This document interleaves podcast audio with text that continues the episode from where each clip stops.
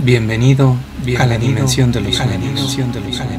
Ponte cómodo, ponte cómodo, escucha, ponte cómodo, escucha. Yo invito a la siguiente, yo invito a la siguiente. Ronda nocturna, ronda nocturna.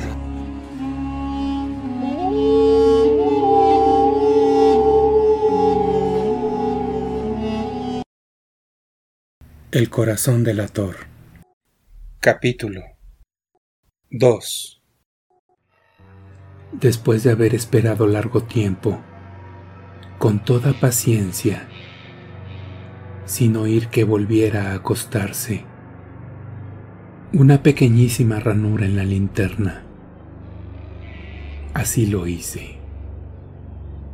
No pueden imaginarse ustedes con qué cuidado, con qué inmenso cuidado, hasta que un fino rayo de luz semejante al hilo de la araña, brotó de la ranura y cayó de lleno sobre el ojo de buitre.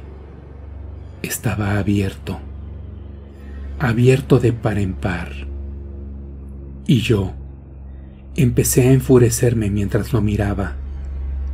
Lo vi con toda claridad, de un azul apagado, y con aquella horrible tela que me helaba hasta el tuétano pero no podía ver nada de la cara o del cuerpo del viejo, pues como movido por un instinto, había orientado el haz de luz exactamente hacia el punto maldito. No les he dicho ya, lo que toman erradamente por locura es solo una excesiva agudeza de los sentidos. En aquel momento llegó a mis oídos un resonar apagado y presuroso, como el que podría ser un reloj envuelto en algodón. Aquel sonido también me era familiar. Era el latir del corazón del viejo. Aumentó aún más mi furia, tal como el redoblar de un tambor estimula el coraje de un soldado. Pero incluso entonces me contuve y seguí callado apenas si respiraba. Sostenía la linterna de modo que no se moviera, tratando de mantener con toda la firmeza posible el haz de luz sobre el ojo. Entretanto, el infernal latir del corazón iba en aumento. Se hacía cada vez más rápido, cada vez más fuerte momento a momento. El espanto del viejo tenía que ser terrible, cada vez más fuerte, más fuerte. ¿Me siguen ustedes con atención? Les he dicho que soy nervioso. Sí, lo soy. Y ahora, a medianoche, en el terrible silencio de aquella antigua casa, un resonar tan extraño como aquel me llenó de un horror incontrolable. Sin embargo, me contuve todavía algunos minutos y permanecí inmóvil. Pero el latido crecía cada vez más fuerte, más fuerte. Me pareció que aquel corazón iba a estallar y una nueva ansiedad se apoderó de mí. Algún vecino podía escuchar aquel sonido la hora del viejo había sonado. Lanzando un alarido, abrí del todo la linterna y me precipité en la habitación. El viejo clamó una vez, nada más que una vez. Me bastó un segundo para arrojarlo al suelo y echarle encima el pesado colchón. Sonreí alegremente al ver lo fácil que me había resultado todo, pero durante varios minutos. El corazón siguió latiendo, con un sonido ahogado. Claro que no me preocupaba, pues nadie podría escucharlo a través de las paredes. Cesó. Cesó por fin de latir. El viejo había muerto.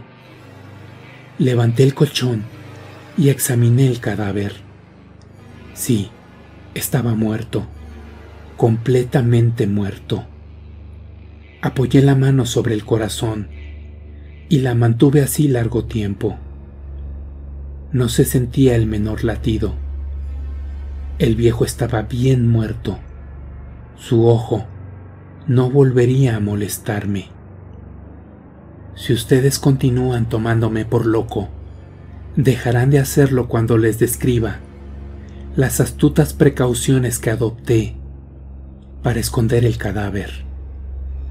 La noche avanzaba, mientras yo cumplía mi trabajo con rapidez, pero en silencio.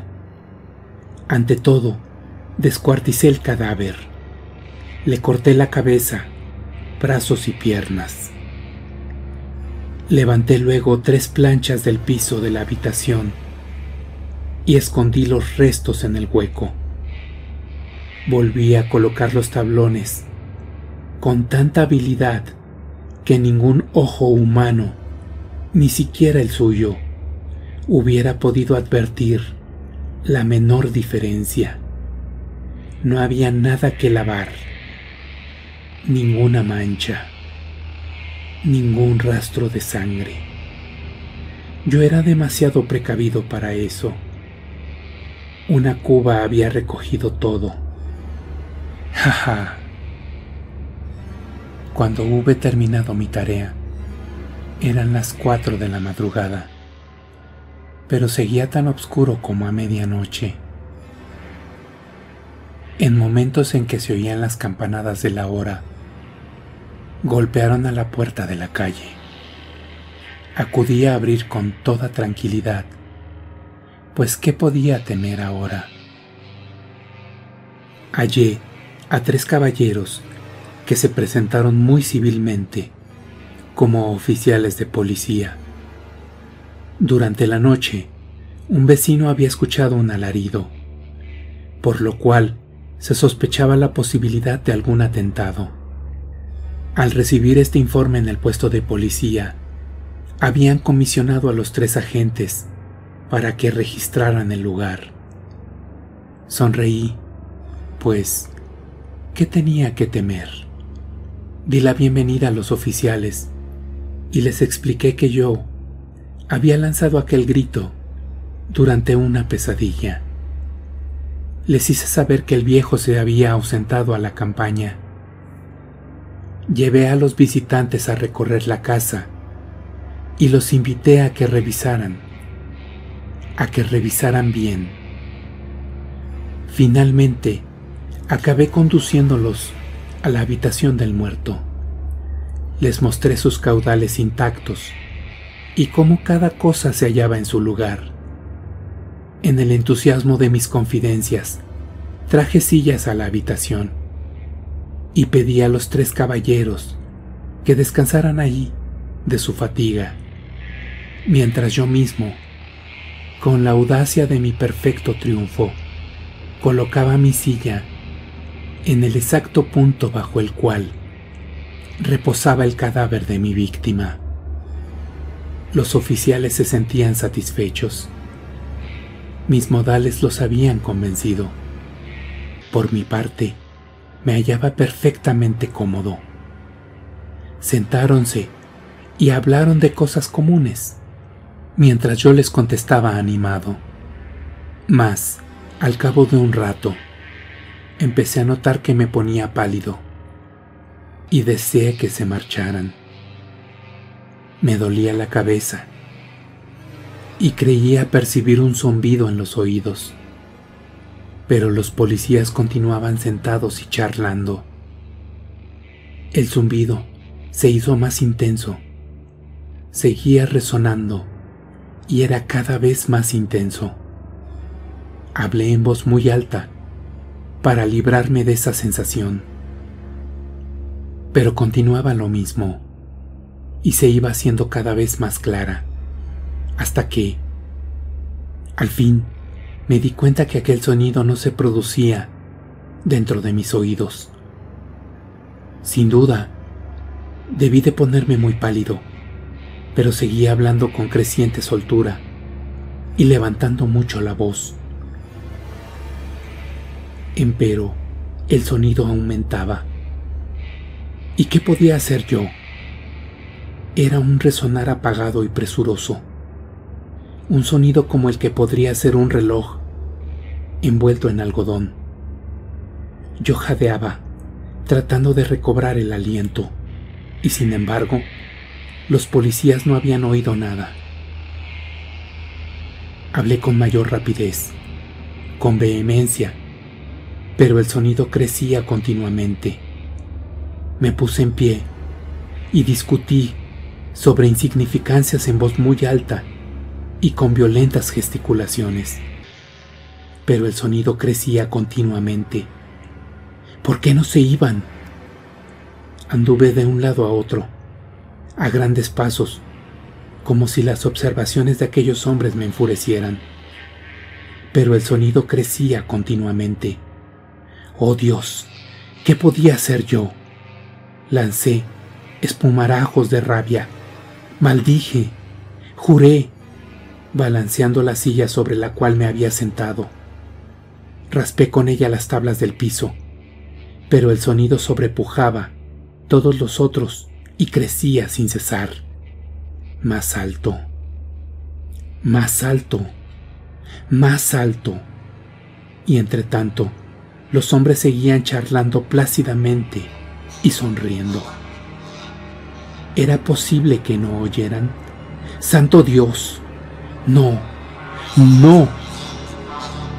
Claro que oían y sospechaban, sabían y se estaban burlando de mi horror.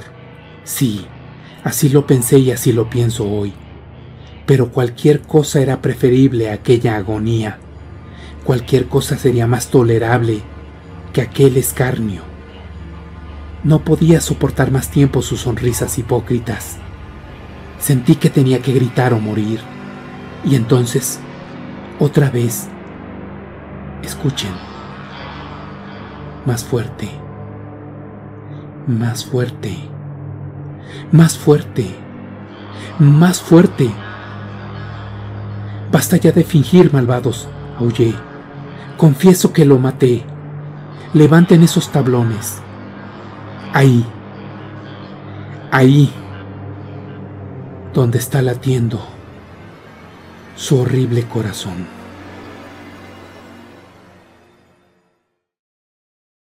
Fin. Esto fue Ronda Nocturna. Esto fue Ronda Nos vemos en tus sueños. Nos vemos en tus sueños. Nos vemos en tus sueños. Nos vemos en... Para más historias, búscanos en YouTube como Ronda Nocturna.